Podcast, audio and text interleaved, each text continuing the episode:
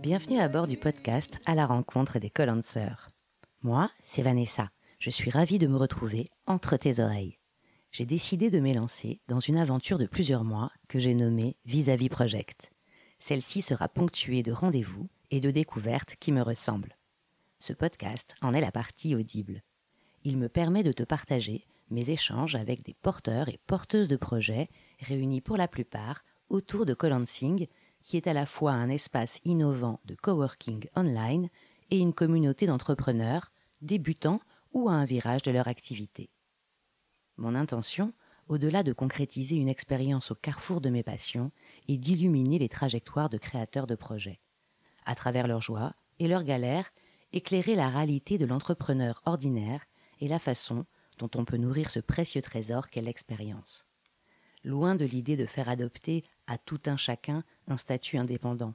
Non, plutôt celle de contribuer à donner envie de se réaliser dans les choses qui nous font vibrer, aussi différentes soient-elles. C'est également l'occasion de rassasier une curiosité, car au-delà de ces parcours individuels se dessinera le visage plus large des recompositions à l'œuvre, aujourd'hui, au sein de notre société. Et surtout, à travers ce focus sur des expériences singulières, rendre hommage à la vie, tu sais, cette malicieuse qui nous offre tant de chemins inattendus.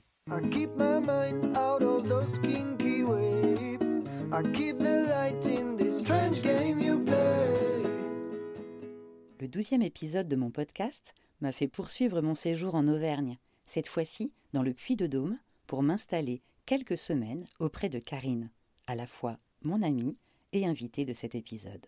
Toutes les deux, nous avons pris le temps de profiter de moments ensemble, que ce soit en balade, dans son bel environnement, ou sur nos tapis, pour pratiquer le yoga que Karine transmet avec tant d'humilité et de finesse. Elle a rencontré cette discipline alors qu'elle traversait une pause forcée lors de sa carrière de cadre dans le domaine du social, et les bénéfices qu'elle en a retirés pour sa reconstruction lui ont donné envie de jouer un rôle dans la transmission des richesses du yoga. Sa micro-entreprise toute fraîche, secouée par les restrictions sanitaires dues au Covid, poursuit son lancement sans entacher l'enthousiasme de Karine à accompagner les premiers pas de son projet qu'elle a nommé Hopi Yoga. Sur le tapis et en dehors, elle enseigne aux petits et grands colibris les fabuleux outils d'une pratique globale et intégrative. Pour elle, le yoga contribue à mieux faire dialoguer corps et esprit et permet de tisser ensemble les différents moments de sa vie. Alors, tu mets tes écouteurs? Et tu nous rejoins sur le fil directeur que Karine déroule en douceur tout au long de son parcours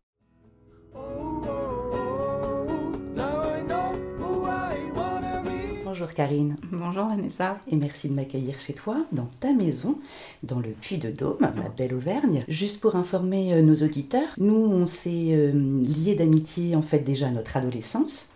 Et après s'être perdu de vue, on s'est retrouvé d'abord virtuellement et puis ensuite dans la, dans la vie réelle il y a deux ans. Il y a deux ans, ouais. Si je devais te décrire rapidement, je dirais une femme de plus de 40 ans, maman d'une adolescente et belle-maman aussi de deux jeunes adultes, qui, après avoir consacré 20 ans de, de sa carrière à différents postes dans, on va dire, le domaine du social et de l'éducatif, a décidé après un événement particulier, tu nous raconteras, de devenir professeur de yoga. Oui, tout à fait. Du coup, ta micro-entreprise est très jeune, puisque là, tu entames ta seconde année? Oui, elle, est créée depuis euh, le 1er avril 2019. Pour que les auditeurs puissent euh, rentrer directement en, contact avec toi, tu pourrais, en, trois anecdotes assez rapides, nous parler du moment euh, de l'enfance, de l'adolescence et éventuellement jeune adulte? Ce ne sera pas trois anecdotes, mais on va dire trois adjectifs ou trois mots qui me définissent. On va dire l'enfance, c'est plutôt euh, un moment tout sauf d'insouciance, un peu chaotique. Mhm. L'adolescence, c'était plutôt la colère et euh, sentiment d'injustice. Et le jeune adulte, on va dire, c'était euh, le chemin de la résilience. Une porte vers d'autres aventures un peu plus légères. Vers d'autres possibles, d'accord. Est-ce que tu pourrais nous raconter la première partie, on va dire, de, de ta carrière, avec les formations et les premiers premier poste que tu as occupé, euh, du coup, dans le salariat? Bah En fait, euh, alors au tout début, j'ai commencé à 17 ans comme animatrice de centre de loisirs avec mon BAFA. Mhm. Et après, donc j'ai fait des études. J'ai commencé par une licence de psycho à la fac donc, de Nancy, où nous avons fait voilà, nos bancs ensemble. Par la suite, donc j'ai passé mon concours pour euh, entrer en formation d'assistante sociale euh, à l'IFRAS à Nancy. Voilà, j'ai fait mes trois années euh, d'études, j'ai eu mon diplôme en 98. Voilà, j'ai exercé dans des centres d'hébergement, dans des CADA, auprès de populations, on va dire, étiquetées de marginales, toxicomanes ou des SDF pendant un moment sur Nancy. Puis j'ai eu une période où je suis partie en Angleterre, où j'ai fait diverses petites choses, pas forcément en lien avec le social. Puis je suis revenue en France où j'ai atterri en Auvergne mhm. et où j'ai décidé, donc c'était en fin 99, début 2000, de m'installer. Voilà, et j'ai commencé à travailler comme euh, assistante sociale dans un centre de soins pour euh, usagers de drogue. Par la suite, euh, j'ai eu ma fille, donc j'ai décidé de m'arrêter un petit moment et j'ai repris en fait quand elle avait à peu près 18 mois mhm. sur des postes que je qualifie d'un peu plus léger. Mhm. voilà, j'ai été euh, du coup responsable de structure euh, petite enfance, relais assistante maternelle. J'ai travaillé pour euh, des organismes afin de mettre en place ce type de structure et j'ai terminé en 2013 comme coordinatrice transversale enfance-jeunesse pour une grosse communauté de communes. Progressivement aussi, une montée en, responsabilité, une montée en, grade et par rapport à, d'autres parcours où les, les, choses peuvent se faire différemment, toi on a l'impression que euh, cette décision aussi de, bah, de changer d'activité est venue après un événement qui t'est arrivé et que tu vas nous raconter. En 2017 j'ai été donc coordinatrice euh, transversale enfant-jeunesse pour une grosse collectivité avec déjà depuis quelques années beaucoup de questionnements sur le sens de mon travail euh, et euh, de la politique qui était appliquée notamment au niveau euh, de l'enfant jeunesse. Parce que cette histoire de sens, on peut se dire que si on est dans le domaine du social et si on est en train de globalement hein, d'aider les individus ou de mettre mhm. en place des projets ou des actions qui sont censés les accompagner, comment on peut avoir euh, des, questionnements? C'était quoi tes questionnements, toi, à ce moment-là? Mes questionnements étaient autour de, euh, ben, du sens euh, de nos missions, c'est-à-dire quels étaient les objectifs, les moyens qu'on nous donnait. Mhm. Euh, au niveau politique, institutionnel, pour justement pouvoir accompagner ces gens, où on a eu vraiment plein d'objectifs contradictoires ou des missions qu'on nous a demandé de remplir, euh, voilà, et euh, qui pour moi n'avaient plus de sens. Ah, ça veut dire peut-être comme peut-être un enseignant peut aussi ressentir, mhm, de pouvoir aimer diffuser son savoir, accompagner des, des, élèves vers l'apprentissage, mais comment le système lui permet ou pas de, de, mettre, de, mettre, en, place. Là, tu te poses des questions, ça fait 15-17 ben, ans que tu tu travailles. Euh, voilà, et j'ai ces questionnements-là. Mm. Et puis euh, j'ai un accident de, de ski, mm-hmm. voilà, euh, en février 2017, dans les belles montagnes mm. d'Auvergne, mm-hmm. qui étaient verglacées à ce moment-là. Mm-hmm. Et du coup, et eh ben, tout s'arrête. voilà, c'est ça. Tout s'arrête, mm. donc pendant 18 mois. Ah oui. Voilà, mm. donc avec euh, une, mm. deux opérations, une triple fracture de l'épaule, mm. donc beaucoup de rééducation, donc du temps mm-hmm. pour s'interroger, oui. voilà, pour se questionner et se dire que bah, j'avais plus envie de, de, de, tout ça, j'avais plus envie de ces responsabilités. Je crois que j'étais arrivée à un moment où je m'étais prouvée mm-hmm. de ce que j'étais possible, de, de, ma valeur, mm-hmm. et j'avais envie de retourner à des choses simples, simples et euh, surtout euh, de renouer le contact en fait avec les gens. Voilà, ce que j'avais vraiment perdu sur mm. mes derniers postes. Oui, puisque tu étais plus en tant que cadre et pilote hein, de programme. Donc, j'avais perdu mm. euh, cette dimension qui continue à me traverser. Et euh, donc le yoga, donc pratique que j'avais déjà essayé euh, mm. des années auparavant. J'avais pas forcément trouvé, alors peut-être pas l'enseignant, peut-être pas le yoga, parce qu'il y a différentes formes hein, de yoga. Quelque chose qui avait été en suspens. Et bah, là, une rencontre avec un professeur de yoga et effectivement des bienfaits, on va dire, sur euh, ma rééducation, notamment de mon épaule, qui euh, m'ont paru une telle évidence que du coup, euh, oui, dès la, la, première année en fait de ma rééducation, mhm. je me suis dit mais pourquoi pas? Donc comme un moment un peu de révélation quand même. Ouais. Oui, tu pourrais le, Hmm. le- on Oui, peut le dire comme Enfin, ça. en ou- tout cas, d'avoir euh, au moment où j'étais donc euh, en convalescence et en rééducation, donc euh, je, je me suis fait accompagner afin de faire un bilan de compétences, un petit peu de d'essayer de retrouver un peu quel était le sens que je voulais donner à mon travail. Mhm. euh, à mes missions, voilà, donc j'ai posé euh, Mhm. tout ce que j'ai fait, tout le bagage que j'avais, Mhm. Et, et je me suis dit qu'est-ce que je peux en faire. Mhm. Donc à un moment je me suis dit est-ce que je reprends des études euh, pour passer mon master de, de, de psycho, D'accord. voilà, pour euh, effectivement euh, m'installer en Ouais, libéral. tu- Ce qui me demandait eh ben, un gros gros investissement euh, parce qu'il fallait que j'aille sur Lyon. Donc même si euh, ma fille est euh, maintenant une adolescente, elle a un peu moins besoin de moi, mais Mhm. quand même dans une période où... Oui, Dans une même- organisation pratique qui te. Voilà, qui, pouvait qui être un peu demandait- compliqué, Qui quoi. pouvait être Mhm.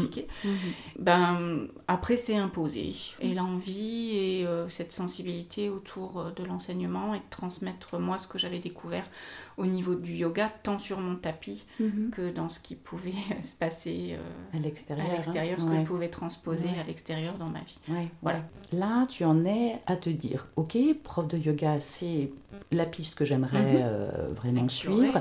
Maintenant, euh, se pose la question de la formation. Et ben en fait, c'est vrai qu'il y a un panel, on va dire, Mm. d'offres de formation de yoga avec différents types de yoga. Le yoga donc a pris une ampleur assez importante, phénoménale ces dernières euh, années, on va Ouais, dire quoi. ouais, depuis quoi Euh, 10, 15 ans en France oui, en tout oui, cas, en ou- France, oui, il y avait déjà eu une vague euh, dans les années 70, Ouais. euh, il y avait eu un petit creux, et là, effectivement, c'est Mm. reparti depuis, ouais, peut-être une dizaine d'années. Mhm. Donc, beaucoup d'écoles, euh, des formations complètement inégales, hein, ça Mhm. peut aller de 18 heures sur un week-end euh, à 5 ans, D'accord. voilà, Mhm. à plus de 700 heures de, de formation. Donc, j'ai ben, euh, farfouillé sur Mm. Internet. Euh, après, donc, j'ai eu la chance euh, de pouvoir euh, aussi bénéficier de l'expérience de mon enseignant de yoga qui Mhm. lui-même donc avait fait l'école française de yoga. Donc je suis allée voir un peu plus de plus près euh, cette école, donc qui se trouve, il y en a une à Lyon, Mhm. à Aix, à Paris. Après j'ai aussi été me renseigner sur la formation euh, d'André von Lisbeth. Enfin c'est son fils qui a repris euh, Willy sur euh, Paris. Et après pour des raisons organisationnelles, les pratiques et aussi financières, Ouais. Lyon était quand même euh, Le bah, plus adapté. le plus adapté Ouais. et le plus simple pour moi. Ouais. Donc mon choix s'est porté du coup sur euh, l'école, euh, enfin l'EFIARA, l'école française de yoga Auvergne-Rhône-Alpes. Donc te voilà parti pour un, un itinéraire euh, de formation sur 4 ans. Est-ce qu'il y a des, des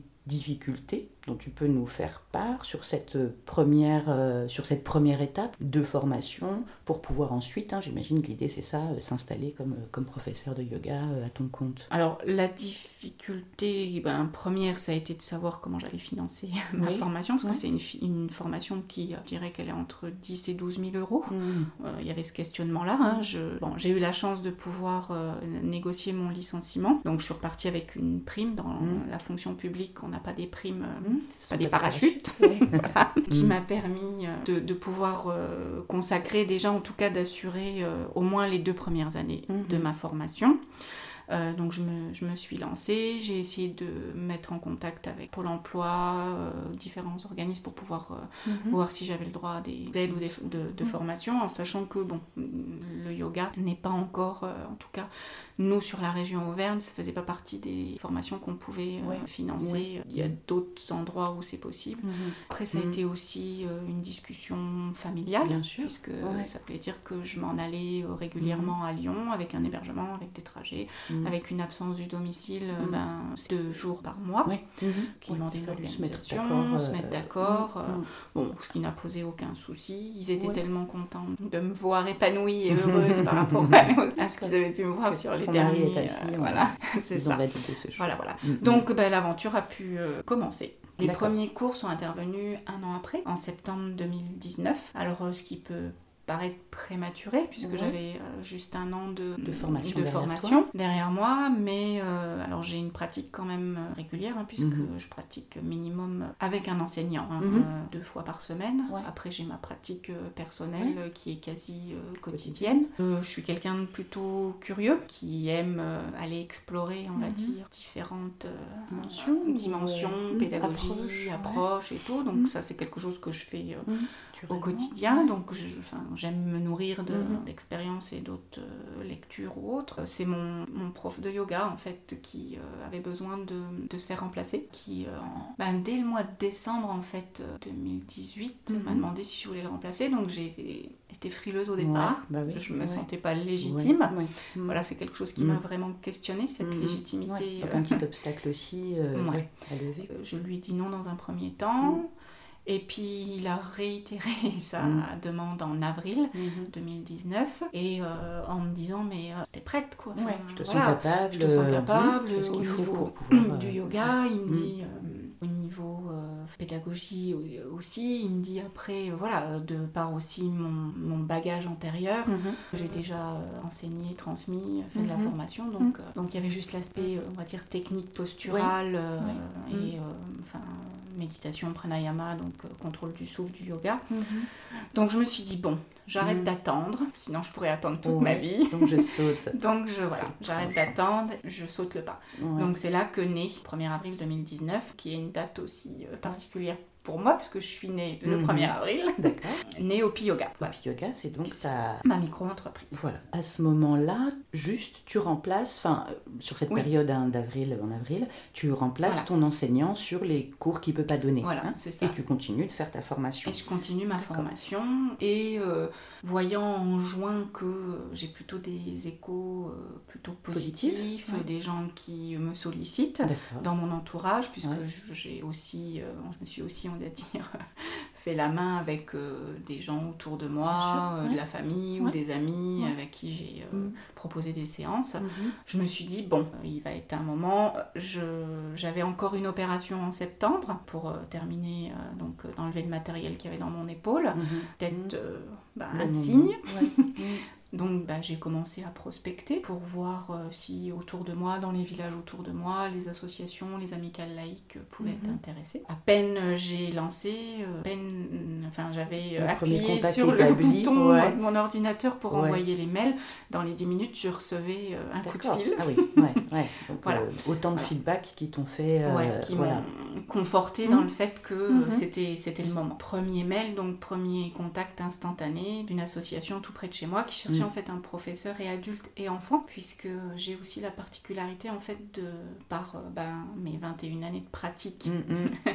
auprès euh, des enfants, mm-hmm. de proposer du yoga enfant. Une des choses difficiles quand on s'installe comme euh, auto-entrepreneur, ça peut être de trouver ses premiers clients. Hein. Et toi, du coup, ça, ça a été assez simple. Tu t'es dirigé en fait vers, un, vers le réseau associatif. oui, puis surtout, je, me suis appuyée sur mon ancien réseau. D'accord. en Auvergne, j'ai quand même occupé plusieurs postes sur plusieurs coins, aussi bien le nord, le sud du Puy-de-Dôme.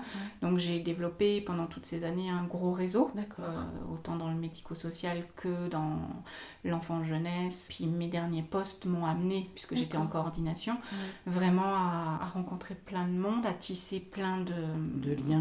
De, liens. Voilà, et c'est hmm. vrai que ça, ça a été un atout. D'accord. Euh, et je pense que c'est pour ça que ça s'est euh, aussi vite mis en place c'est que j'ai eu aussi vite euh, ben, des cours. Parce que dès septembre, enfin, une fois que tu as réfléchi et que tu as commencé ta petite prospection, que tu as envoyé quelques mails de, de, présentation en fait De, de présentation, de, oui, de, mon, ce que tu mon CV, de qui j'étais, mmh. euh, de ce que je mmh. proposais aussi mmh. bien euh, pour les adultes, aussi bien comment je proposais mes cours enfants. Mhm. J'interviens aussi, je propose aussi des interventions euh, en milieu professionnel, notamment dans la qualité de vie au travail. Euh, donc auprès de quel type de professionnels ben, Plutôt des professionnels du coup de l'enfant jeunesse, puisque c'est des publics que je connais très bien, euh, mhm. assistante maternelle, éducateur de jeunes enfants, mhm. auxiliaire de puriculture. Et puis après dans des structures avec les enfants comme des centres de loisirs, des écoles. Donc à la rentrée de septembre, pas celle-ci mais 2019, tu as lancé plus d'une dizaine de c'est ça Par semaine. Par semaine, ce qui te permet euh, un revenu que tu estimes euh, suffisant ou correct pour, euh, pour démarrer. pour pouvoir démarrer. Mm, mm. Les autres victoires, ça a été aussi de pouvoir proposer des cours mm. sur des communes sur lesquelles j'avais travaillé auparavant, en tant que coordinatrice ou en tant que responsable de structure, mm-hmm. où vraiment là je me suis rendu compte en fait que les gens me faisaient confiance et qu'ils avaient vraiment gardé une image de mon travail et mm-hmm. de la personne que je suis de mon professionnalisme très positif, et qui se sont mm. pas posé de questions, qui mm-hmm. m'ont ouvert et qui n'avaient pas de section de yoga, ils, voilà, mm. ils m'ont accueilli. Euh, C'était pas compliqué de passer euh, d'une identité professionnelle à une autre avec des personnes euh, bah, qui te connaissaient justement sous un, sous un autre angle? Non, parce que je crois que ces gens, je leur avais déjà présenté ma sensibilité, mm-hmm. même en étant mm. sur un autre statut professionnel. Mm-hmm. je crois que pour plein de gens, euh, ben, c'est, ils n'ont pas été surpris. Pour eux, c'était euh, une continuité. C'est vrai que quand je regarde mon parcours professionnel, j'ai, essayé de mêler, de tisser mes expériences, mes formations, mon bagage pour pouvoir continuer en fait à avancer avec ces différents éléments. Je me nourris mm. encore aujourd'hui mm. en tant qu'enseignant du yoga, mm. je me nourris de toutes ces expériences, de mes formations, euh, enfin d'autant plus avec les enfants, puisque mes cours sont euh, articulés aussi avec des pédagogies, euh, mm-hmm. des souris, piqueur-logie, pour pouvoir effectivement amener le yoga d'une manière, oui, qui m'est particulière mm-hmm. aux enfants. Et après, j'ai aussi tissé euh, avec tout ça, euh, mm. des passions, donc notamment la passion de l'origami, mm-hmm. qui a été aussi, donc qui est quelque chose que enfin, je pratique depuis euh, très très longtemps, et qui m'a beaucoup aidé aussi pendant ma rééducation. Et je me suis dit, ben, c'est un merveilleux outil, outil ouais, pour mm. pouvoir emmener mm-hmm. dans mes ateliers mm. et dans mes cours de yoga enfant. Ouais, une passion qui, qui est au service aujourd'hui de... De, de, mon métier. Super. Est-ce que ça a été compliqué pour toi de, de te ressentir euh, comme un, comme un auto-entrepreneur, de passer euh, d'une identité professionnelle euh, assistante sociale, puis à celle de coordinatrice, etc., à bah, la libre entreprise en fait, hein, qui est mm. voilà, quelque chose d'un peu différent. Alors, ça n'a pas été, oui, pour moi, ça a été un moment un peu complexe, voilà, mhm. parce que effectivement, j'avais été pendant 25 ans salariée. Mhm. Donc, euh, ben, on ne se pose pas trop de questions en fait quand on est salarié. Hein. on a un salaire euh, qui tombe euh, à la fin, enfin tous les mois. Mhm. Là, ça voulait dire des revenus ben, mhm. incertains, en dents de scie. Et puis, ça demandait une modification aussi de, du train de vie familial. Mhm. Hein. Donc, ça, ça a été aussi des choses qui ont été discutées en famille. Sur mes derniers postes, j'étais sur des salaires de cadre. Hein. donc, voilà. Donc, globalement, c'est deux fois moins, trois fois moins. C'est deux fois moins.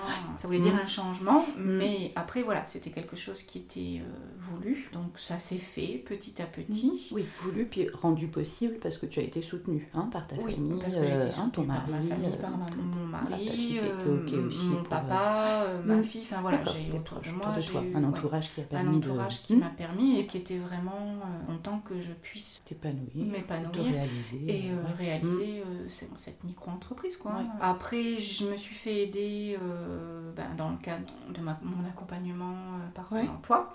Donc j'ai pu euh, aller dans une couveuse d'entreprise. Ah, Donc mhm. ça, ça a été effectivement un coup de pouce. J'ai réfléchi euh, aussi à ben, au nom, qui est, euh, est, vraiment symbolique pour moi, puisque Opi Yoga, Opi c'est euh, en amérindien le colibri. Valeur euh, pour moi importante qui est de que chacun à son niveau fasse sa part. donc yoga qui veut dire unir hein, en mhm. sanskrit. Et après donc mon petit logo qui mhm. est un colibri mhm. en origami. Tout, est lié et qui maintenant est ancré même jusque sur ma peau. D'accord, oui, là tu soulèves le coude et je vois ton tatouage sur la thématique de, de l'entrepreneuriat et de cette identité d'entrepreneur, il y a souvent euh, l'aspect aussi euh, identité numérique ou digitale, hein, puisqu'on on, est souvent amené à présenter son offre, mhm. ses services euh, sur les réseaux sociaux par exemple ou sur un site internet. toi, comment, comment ça, ça s'est passé? Ça a été un questionnement et une difficulté au début parce que, à part un compte, pour pas citer Facebook, voilà, je n'étais pas une, grosse, ouais, perso, une grosse utilisatrice effectivement, mhm. j'ai une page Facebook. Mhm. Voilà, alors je suis pas quelqu'un qui programme forcément des publications, des, mhm. choses, des choses, je suis plutôt quelqu'un d'intuitif. Alors j'ai essayé quand même de mettre en place euh, le lundi et le mercredi, une petite publication. Le lundi, plus, euh, on va dire, tournée vers les adultes. Et le mercredi plus tourné Ouais, vers les enfants. Thématisé, euh, Thématisé en contenu. Et après, eh ben, euh, ça va être des, des choses plutôt au feeling. Ouais. Je, je prends plaisir à le faire, sauf que je me rends compte que des fois, je prends beaucoup de temps pour Ouais. écrire un article euh, un peu, on va dire, construit, un peu fouillé, avec du contenu, vraiment, qui n'est pas toujours à la hauteur, à la hauteur. Voilà, je me Mhm. rends compte qu'en fait, quand je publie une photo de mon chat en Shavasana, elle est bien Mhm. plus likée. Et puis, ça me permet aussi ben, de faire passer euh, qui je suis et mon identité un peu plus, on va dire, euh, vastement que euh, auprès des gens que j'ai en, en cours. Et puis ça m'a permis aussi de pouvoir capter d'autres personnes, de me faire un peu connaître en dehors de, mon réseau. Donc ça te permet un peu d'acquisition. Aussi par rapport au confinement, toi euh, qui n'as pas pu, donc comme euh, Oui, beaucoup de monde, continuer mm. des, des séances euh, en présentiel. Tu peux nous raconter un petit peu comment tu as... Au départ, je me suis donc questionnée effectivement d'utiliser le numérique hein, pour Mhm. pouvoir continuer à être en lien avec enfin, les pratiquants qui venaient à mes cours. J'ai pas souhaité faire du live parce que déjà ça me demandait une organisation structurelle à la maison. Enfin, j'ai dédié une pièce complète, j'étais Mhm. pas forcément équipée. Et puis du coup, je me suis lancée donc euh, avec des cours enregistrés et j'ai constitué un groupe euh, privé sur ma page Facebook. Maintenant que je suis retournée euh, en présentiel, les gens étaient plutôt contents et satisfaits de pouvoir euh, bah, déjà avoir un lien, une, enfin, une continuité, et Oui. puis ça leur a permis Oui, à la de- fois le lien humain et à la et fois le- de continuer ouais, sa de la pratique. pratique. Est-ce que tu peux dire que, en tant que, que créatrice de ta propre activité, tu arrives à exprimer plus qui tu es que lors de tes expériences professionnelles précédentes Disons que oui, dans un sens, même si je suis quelqu'un qui, euh, enfin, s'est toujours exprimé, mais j'étais déjà une assistante sociale Mhm. atypique. Voilà, déjà sur des, des, des prises en charge euh, atypiques, hein, puisque tout le monde ne va pas. euh, Oui, personne très Avec ouais. les personnes Ouais. euh, enfin, très marginales et tout. Donc, c'était déjà des lieux qui Mhm. permettaient un petit peu l'expression de qui on était. Ou, euh, voilà. Ce qui fait la différence, bon, c'est comme ça que je le, je le ressens, c'est que bah, j'ai l'impression que les gens qui viennent pratiquer avec moi, ils choisissent aussi pas que le yoga, ils Ouais. choisissent aussi Les leur enseignants, enseignant. ouais. Donc forcément, pas seulement euh, des postures. Ouais. Euh, au travers de mon enseignement, je, je- je transmets aussi euh, mes valeurs, ce que je pratique sur mon tapis, Mhm. la voie du yoga, hein, Mm. c'est-à-dire la découverte, la connaissance de soi. C'est aussi le transposer dans sa vie tous les jours et du Mhm. quotidien. Mhm. Hein, aussi Mm. bien euh, ben, les, les, les- les valeurs, hein, ce qu'on appelle les yamas et les niyamas euh, en yoga sur l'échelle de Patanjali, hein, c'est euh, les réfrénements euh, envers les autres, c'est-à-dire la, la non-violence, la non-nuisance, le respect d'autrui, Mhm. Mhm. enfin voilà, des, des- des grandes Mhm. valeurs qui sont des valeurs universelles, Mhm. mais qui effectivement sont les deux premiers fondements, piliers euh, Mhm. du yoga.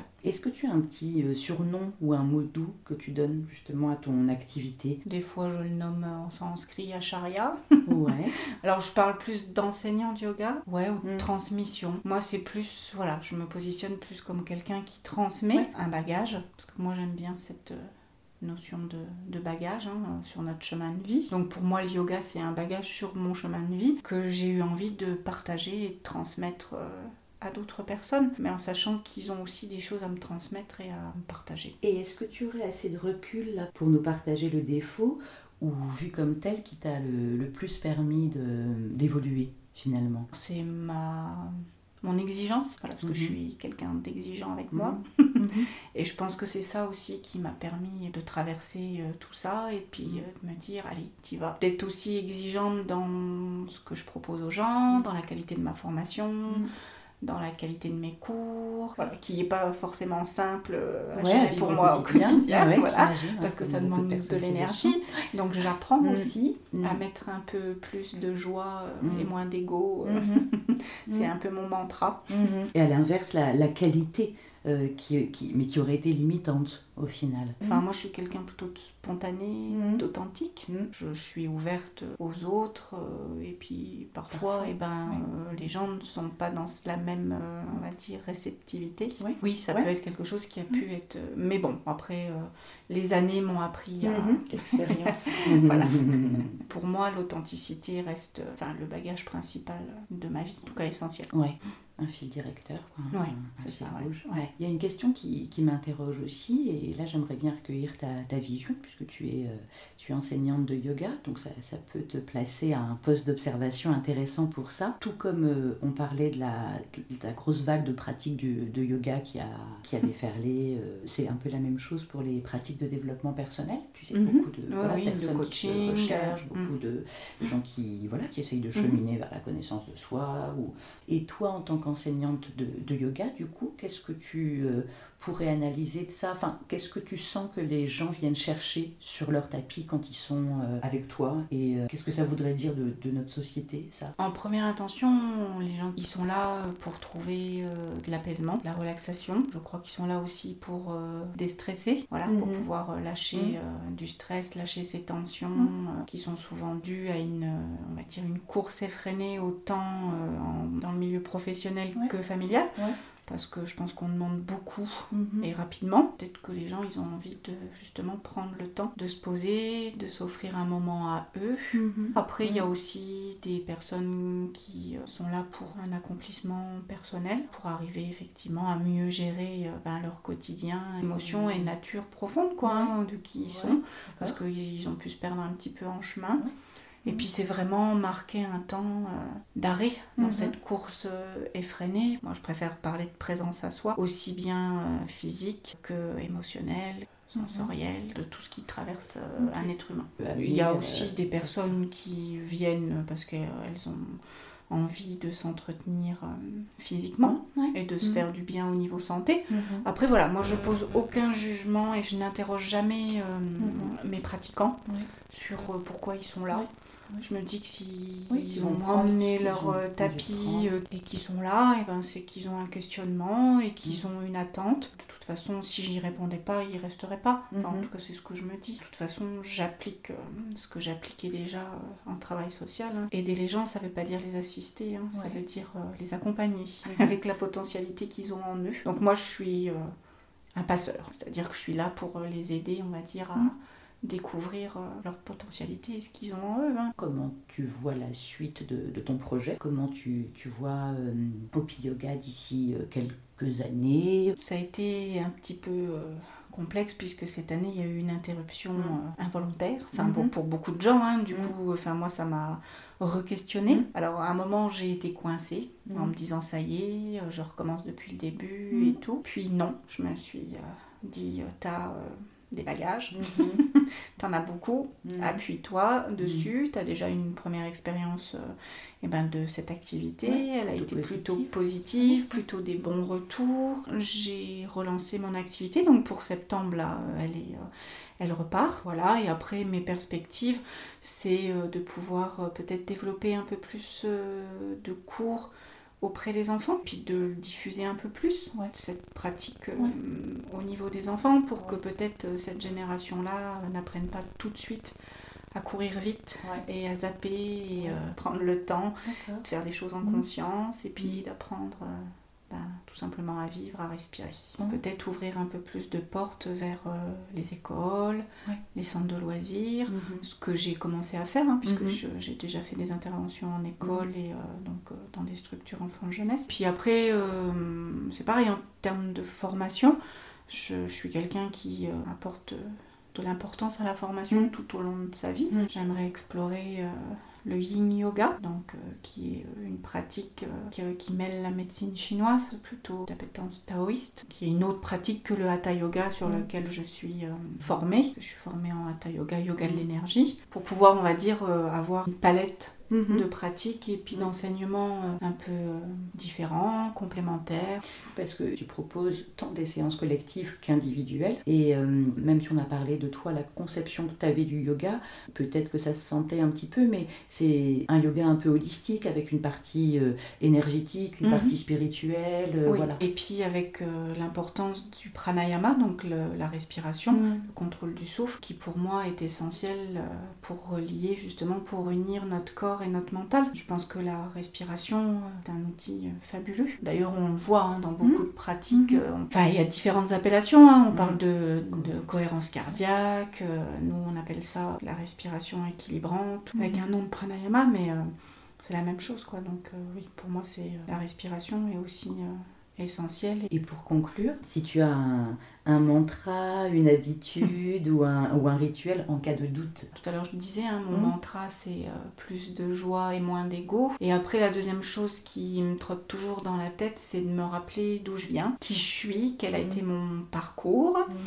et euh, de me dire que finalement euh, c'est mon humanité et mon authenticité qui est mon seul bagage et j'en fais euh, ce que je suis aujourd'hui. C'est une belle conclusion. Merci à toi Vanessa.